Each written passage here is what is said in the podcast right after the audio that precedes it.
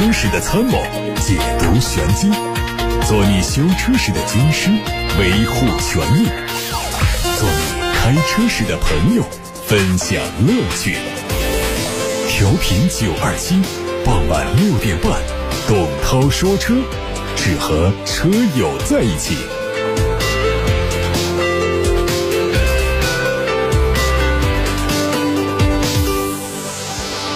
各位晚上好，我是董涛，欢迎来到今天晚上的六点半到七点半董涛说车时间。各位关于选车用车的问题，还有汽车消费维权投诉，现在可以往直播间发送八六八六六六六六正在开通，还有董涛说车的微信公众号可以图文留言。先看新闻。外媒报道说，大众集团将在二零四零年逐渐停产内燃机车型。规划中，大众集团将在二零三零年前，在中国、欧洲和美国等市场上销售大概两千六百万辆纯电动车，其中一千九百万辆是基于 MEB 平台，另外七百万辆是基于 PPE 平台。推动这项计划。的原因或许正是欧盟严格的排放法规，因为没能完成欧盟制定的2020年二氧化碳减排目标，大众集团最近是收到了高达两亿五千万欧元的罚单。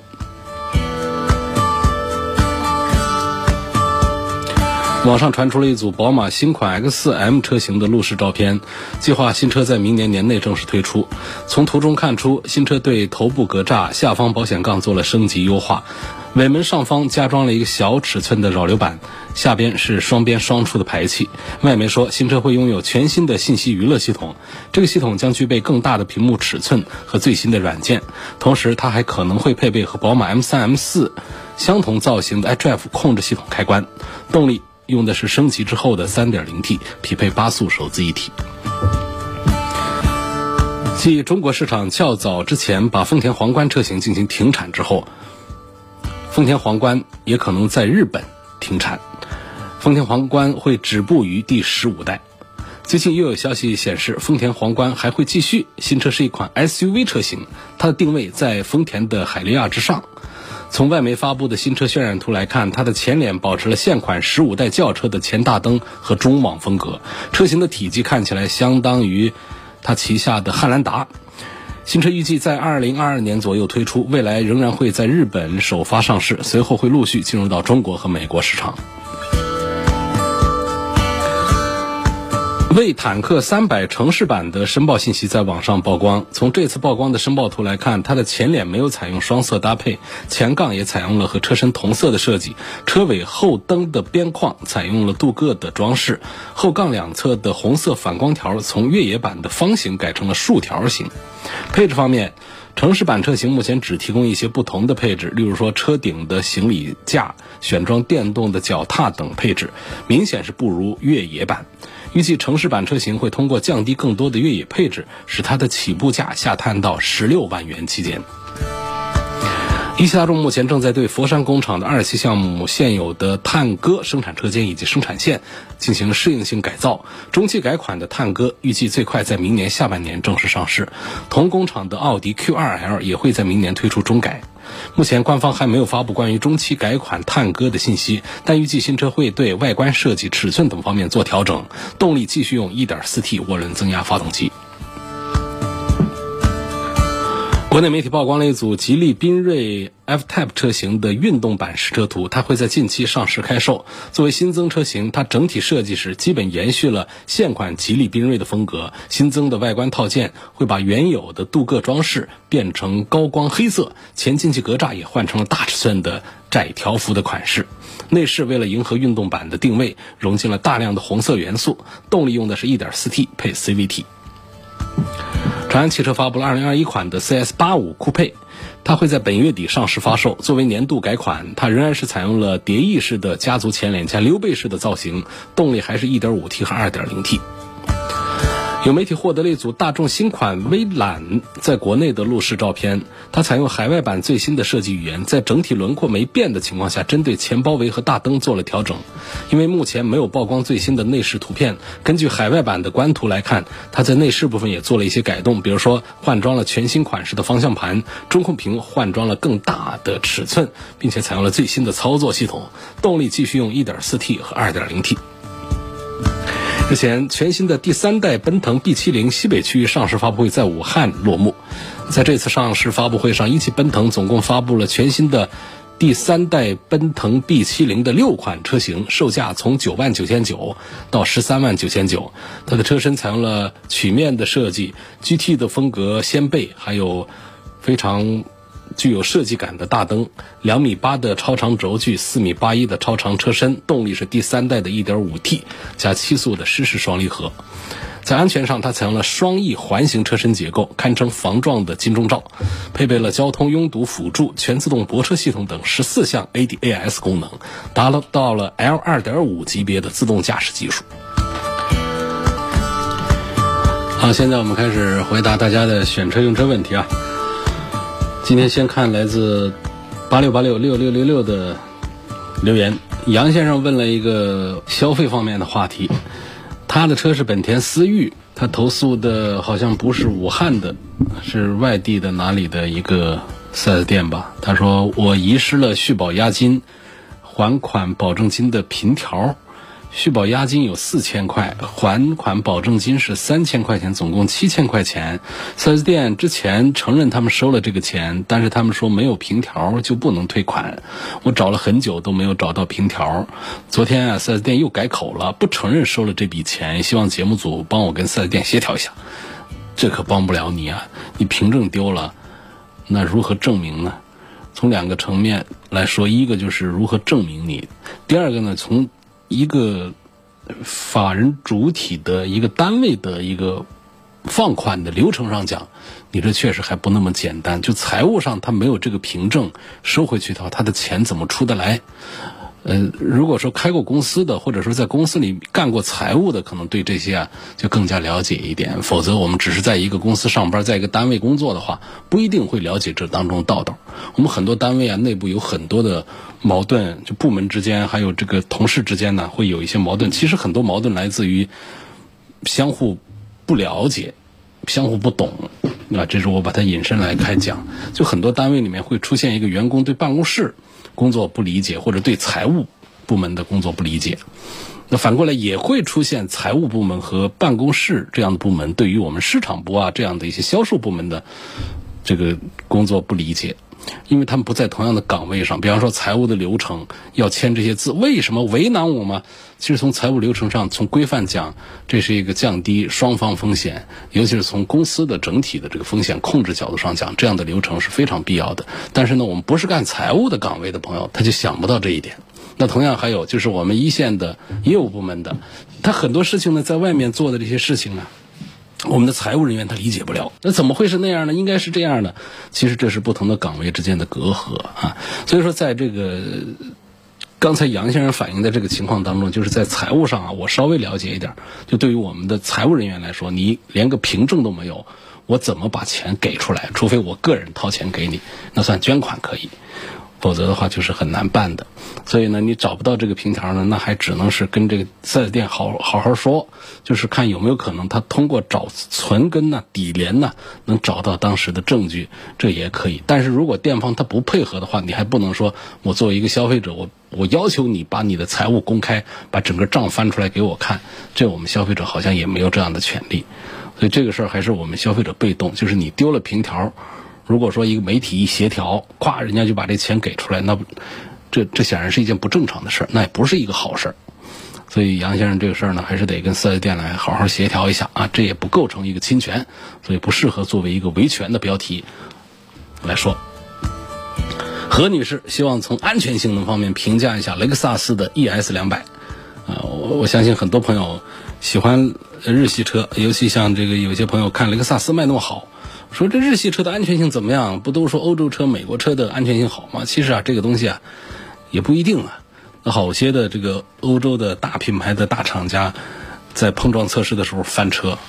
那最近呢，还有在网络上流传的一个一个视频，发生在安徽啊，一个轿车在路上跑得快了一点，结果失控了，路面有点滑，横着撞向一一根这个电线杆结果呢就直接。撞成了两段所以这种情况它是一个大家公认的一个比较安全的一个品牌，一个安全的一个车型。这种碰撞呢，它也不一定。包括我们的实验室碰撞测试，这个碰撞中心那个碰撞中心碰出来的成绩啊也都不一样。还有就是碰撞的成绩和我们街道上的就路面上的实际的车祸的这个结论，它有时候也不大一样。还有一个呢，就是出现很大的反转，就是有一些日系车它的安全性其实是越做越好，而有一些过去大家公认的安全性比较好的品牌和车型呢，是做的越来越差。所以大家不能用一个守旧的一个观点，就过去的一个观点说日系车所有都不安全。相对讲，日系的大多数企业的一个理念，它确实是有这样的一个事儿，就是它会比较讲究轻量化一些。所以在一些看不见的地方啊，像防撞钢梁啊这些地方，它会用的薄弱一些。很多是这样的。相对讲呢，像欧洲啊、美国工厂的这些品牌呢，他们会在这些看不见的地方啊。呃，习惯传统性的会用功一点，是有这样的。但是呢，我讲这个已经不是一个绝对了啊，前面全是铺垫的废话。那么来到这个何女士关心的雷克萨斯的 ES 这车，这车呢，首先我们讲啊，它是一车难求，听说是排队排到年后去了，还还是上个月我听说的排队排到年后去了。那你现在这又到了十二月底了，我估计那那都排到快夏天去了吧？还是就是卖的很好，还加价。还没车，那么它安全性怎么样呢？这样的进口车呢，它在国内没有碰撞测试。那么在这个新款的 ES 刚上的时候呢，当时的欧洲的 InCap，它的碰撞测试是五星的。那五星虽然说不是个满分呢，它五星它是一个标准，就我们的酒店一样的。酒店评上了五星级酒店，它底下还有很多的细分的。啊，这个这个评分的那碰撞测试也是一样，达到了五星就顶格了，但不代表它就是一个满分的意思，就是它是一个标准，它各个项目还有具体的得分。那从这个细分上来看的话，比方说它对于前排的、对于副驾的、对于后排的、对于哪哪的这种各种保护，它有不同的分数。呃，印象当中这个车确实是一个五星，然后有一些项目的碰撞测试呢。呃，变形还是很厉害的，有一些项目的碰撞还是不错啊。但是总之呢，它的综合得分呢还是个五星，还是很不错的。啊，只能这样说了。还问这个车身和内饰什么颜色最保值？这也是何女士的这补充信息、补充留言。保值的颜色就是卖的最多的颜色，就是最保值的颜色。通常讲呢，雷克萨斯用的比较多的颜色呢，就是那种银色，呃，就就香槟色。香槟金色，再加上白色这样的车子，它都是对于雷克萨斯、对于 ES 来说是比较保值的颜色。但是不是针对所有的车都是这样啊？像有的车上那个白色，它就肯定就不保值。比方说到奥迪 A 六上，但是说是颜色其实都是可以改的。不过呢，不同的车呢，确实是适配不同的颜色。那奥迪 A 六啊、A 八这些车呢，它包括奔驰的 S 啊这些，肯定都是黑色的，是最。多见的、最受欢迎的、最主流的，所以它是最保值的。但是你说到了宝马的七系上的话，那可能是香槟金色是最保值的，是最多见的。所以不同的品牌、不同的车型，在颜色上也是不一样的。在雷克萨斯 ES 这个事儿上，我的印象当中是那种香槟金和白色。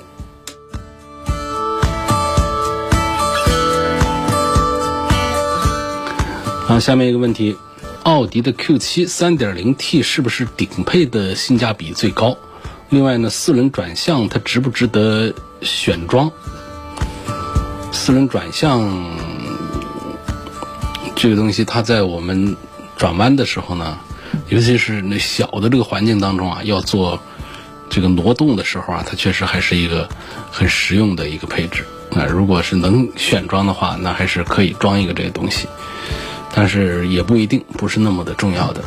至于说 3.0T 的这个顶配的问题呢，我觉得对于 Q7 来说也不一定，因为它从这个低配开始到这个呃顶配呢，它的这个这个配置上的区别啊也很小，这个价格上的区别也就不太大。实际上这个车呢，首先我觉得还是应该考虑 V6 啊，这是一个，就是四缸的这个还是次要考虑。呃，V 六上呢，从低配到高配中间隔着一个五万块钱，隔着个五万块钱，实际上他们当中带来的这些配置上的一些区别啊，是并不多。他们更多的来自于一些选装件上的一些差异。它基础配置啊，包括这个比较值钱的东西啊，就是悬挂、可变悬挂这些东西，从这个四呃六缸机的低配到高配，它是全都有的。其他的那些舒适配置也是该有都有，所以我觉得直接去考虑它顶配没有必要。我们不如呢买它一个 V 六的低配，然后呢把自己喜欢的选装件把它给选上去，勾选上去。哪怕我们最后花到了顶配的那个价格，可能我们得到的配置是自己更喜欢的，啊，这个就更划算一些。孔先生刚才跟第一位杨先生留言，他说。刚刚我听到有位听友遗失了保险押金的凭条，4S 店不退押金。其实很多办法可以让 4S 店退押金，只要能提供支付记录，就可以去税务部门举报这家店。因为这种押金一般是没开发票的，如果他们想赖账，就用这种方式惩罚他们。说得好，这杨先生要是有支付记录，这事儿就好办了嘛。他就是没有，没有任何的凭证支付记录了，就靠口说了。那这当然，他不承认，你就不可能跑到他的财务室去。让他必须承认的。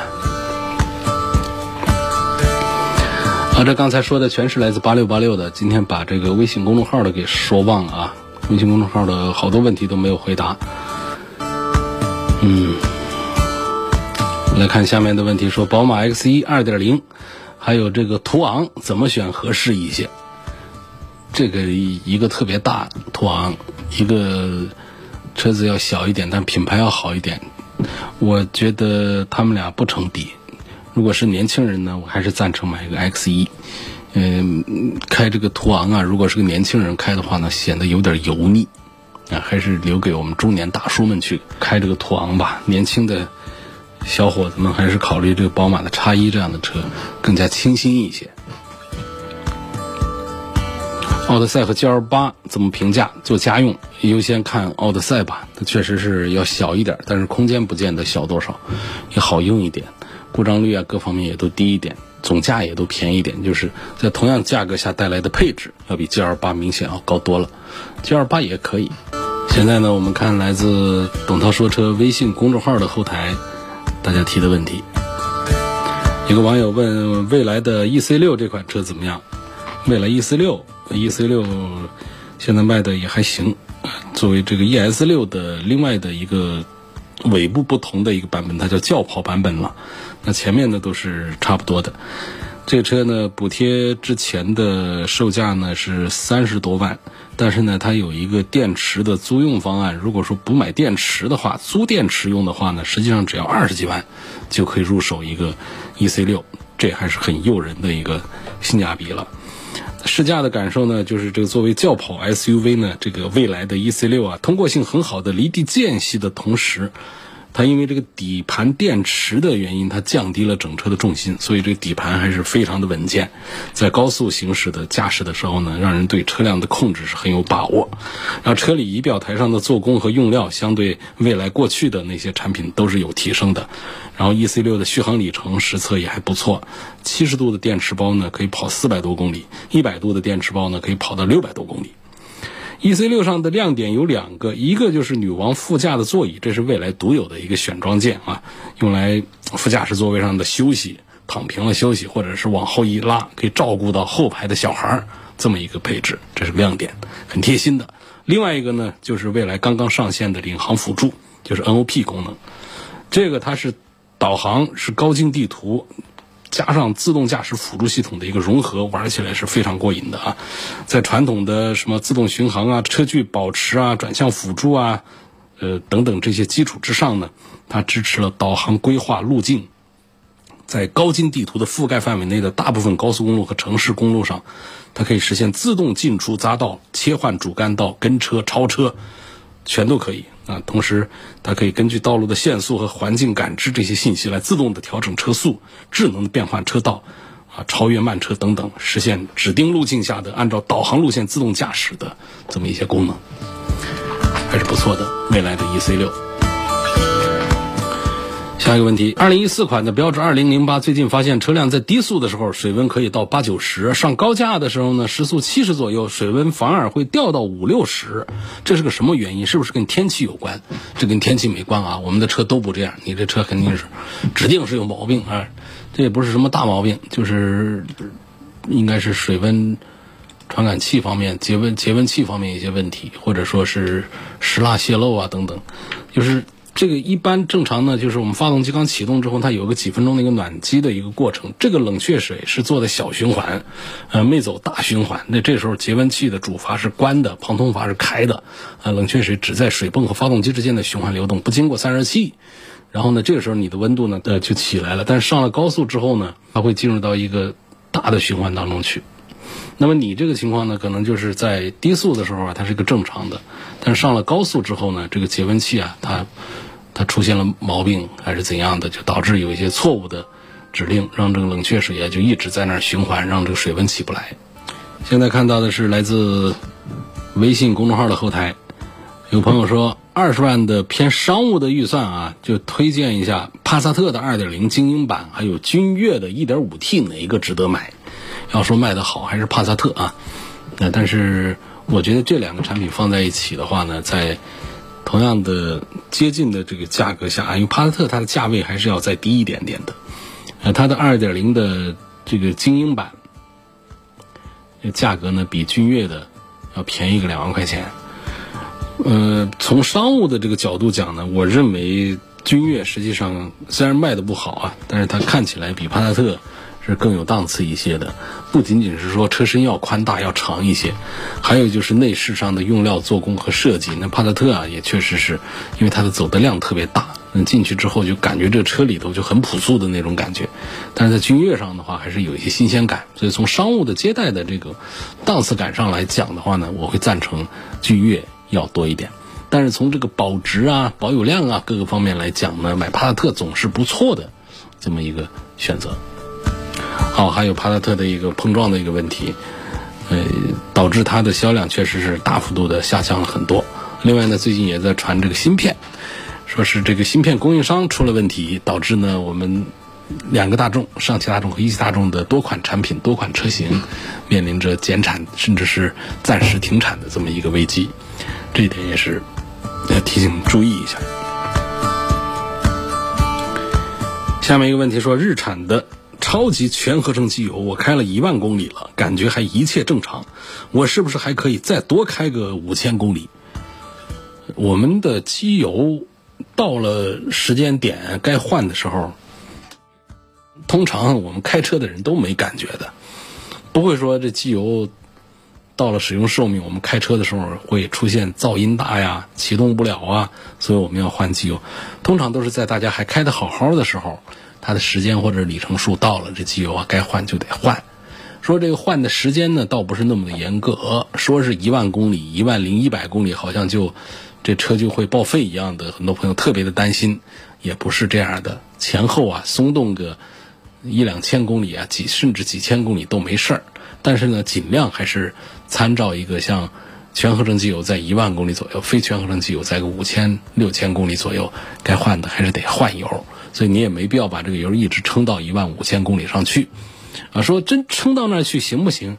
只要不是烧机油，说实话也没什么不行。但是这是自家的车呢，咱们还爱惜一点。做过极限的测试，大家不用学习啊。有极限的测试说，一个车上不换油，直接干到四万公里、五万公里也没出现大的障碍。把油换掉之后的发动机还是杠杆的。但这是极极端的，这是这个呃一些添加剂。生产厂家做的这个极端测试，呃，我们参与参观也看到了这个结论，好像是成立的。但是呢，这坚决不能成为指导大家保养汽车的一个一个案例啊！这还是作为一个反面的案例来说，它是一个极端的呃一个测试，大家就当是听着开个心，好玩一下就行了。还是按照全合成机油在一万公里左右，非全合成机油在五千公里左右就得换换油，除了。里程周期之外，还有一个是时间的周期。说我车停这一动不动的，你最好半年也换一次油啊。王先生在八六八六上说，我的车是宝马五二零，正时链条导板碎了，本来只要修理费用大概五千多，但四 S 店引导我说要拆发动机维修，花了两万多。问这种情况应该怎样维权？小病大修啊，扩大故障范围，让你多花钱多挣钱。嗯，这个。有不少四 S 店都这么干。你这个事儿，它需要有一个鉴定机构来对你这个五千多块钱，就是对于这个正时链条的导板碎裂的维修方案给出一个评估。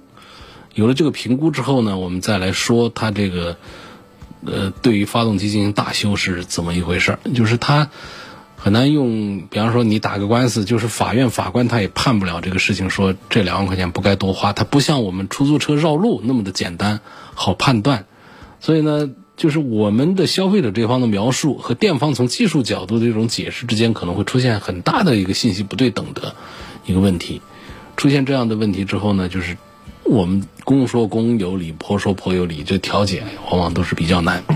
但是王先生这个事儿呢，我记下来，你把你的电话还是得发过来啊，我们联络一下啊，四 S 店。把这个情况了解的再清楚一点，再给王先生做解释，就很可能会这个表述上啊有一些信息上的不准确，这不便于我对这个事情做出一个判断。明天会有记者跟王先生取得联系，来核实一下这件事情。下面李先生说：“我身高一米九，体重两百四十多，问有没有什么车中间没有遮挡腿部的空间，活动空间要比较大。”预算二十万元以内，啊，这个非常的魁梧的身材，一米九。那总之呢，就是前排要的空间特别的大。问题我们现在车啊，说要把一个车坐的空间大，大家的注意力全在后排，啊，全在后排。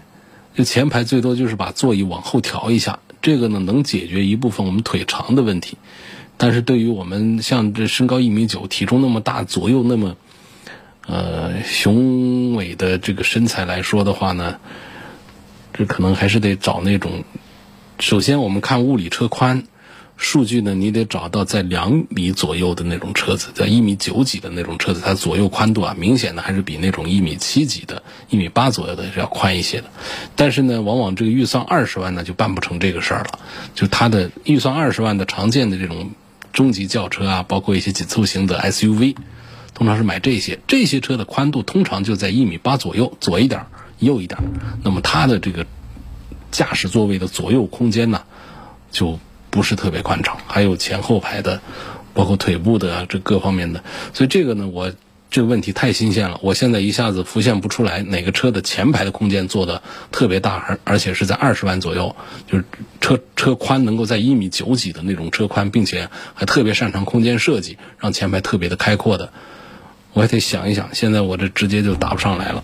如果预算更高的话，有很多一米九几车宽的，尤其是些 SUV 车。头部的空间也宽敞一些、大一些，应该是能能够用啊。凯迪拉克的 XT 四和 XT 五的底盘结构、车身隔音效果是不是一样的？嗯，底盘结构，你纯讲结构，它是一样的。那这个结构是指什么呢？比方说底盘，我们重点讲那个悬挂部分，麦弗逊的独立前悬，呃，这个五连杆的独立后悬，那确实 XT 四、XT 五全是一样的。但是呢，这两个车呢，它毕竟是一大一小，所以它底盘的整个的其他的结构方面，肯定还是有很多的差异，有不同的。包括车身的隔音效果，那 XT 五的定位要更高一点，所以它的隔音的效果表现也要比 XT 四要稍微的强一点的。我建议呢，这位郑先生呢，不用关注这两个点。首先呢，年轻一点的朋友，XT 四实际上在这个车上用到的凯迪拉克的新技术比 XT 五的用的还多一些。然后呢，价格优惠之后，在二十万左右来买这么一个车，我觉得性价比是非常棒的，比 XT 五的性价比表现还要好一些。好，今天就说到这儿，感谢各位收听和参与晚上六点半到七点半钟直播的董涛说车。错过收听的可以通过董涛说车的微信公众号。微博、蜻蜓、喜马拉雅、九头鸟车架号、易车号、百家号、微信小程序梧桐车话等平台，找到我的专栏，收听往期节目的重播音频。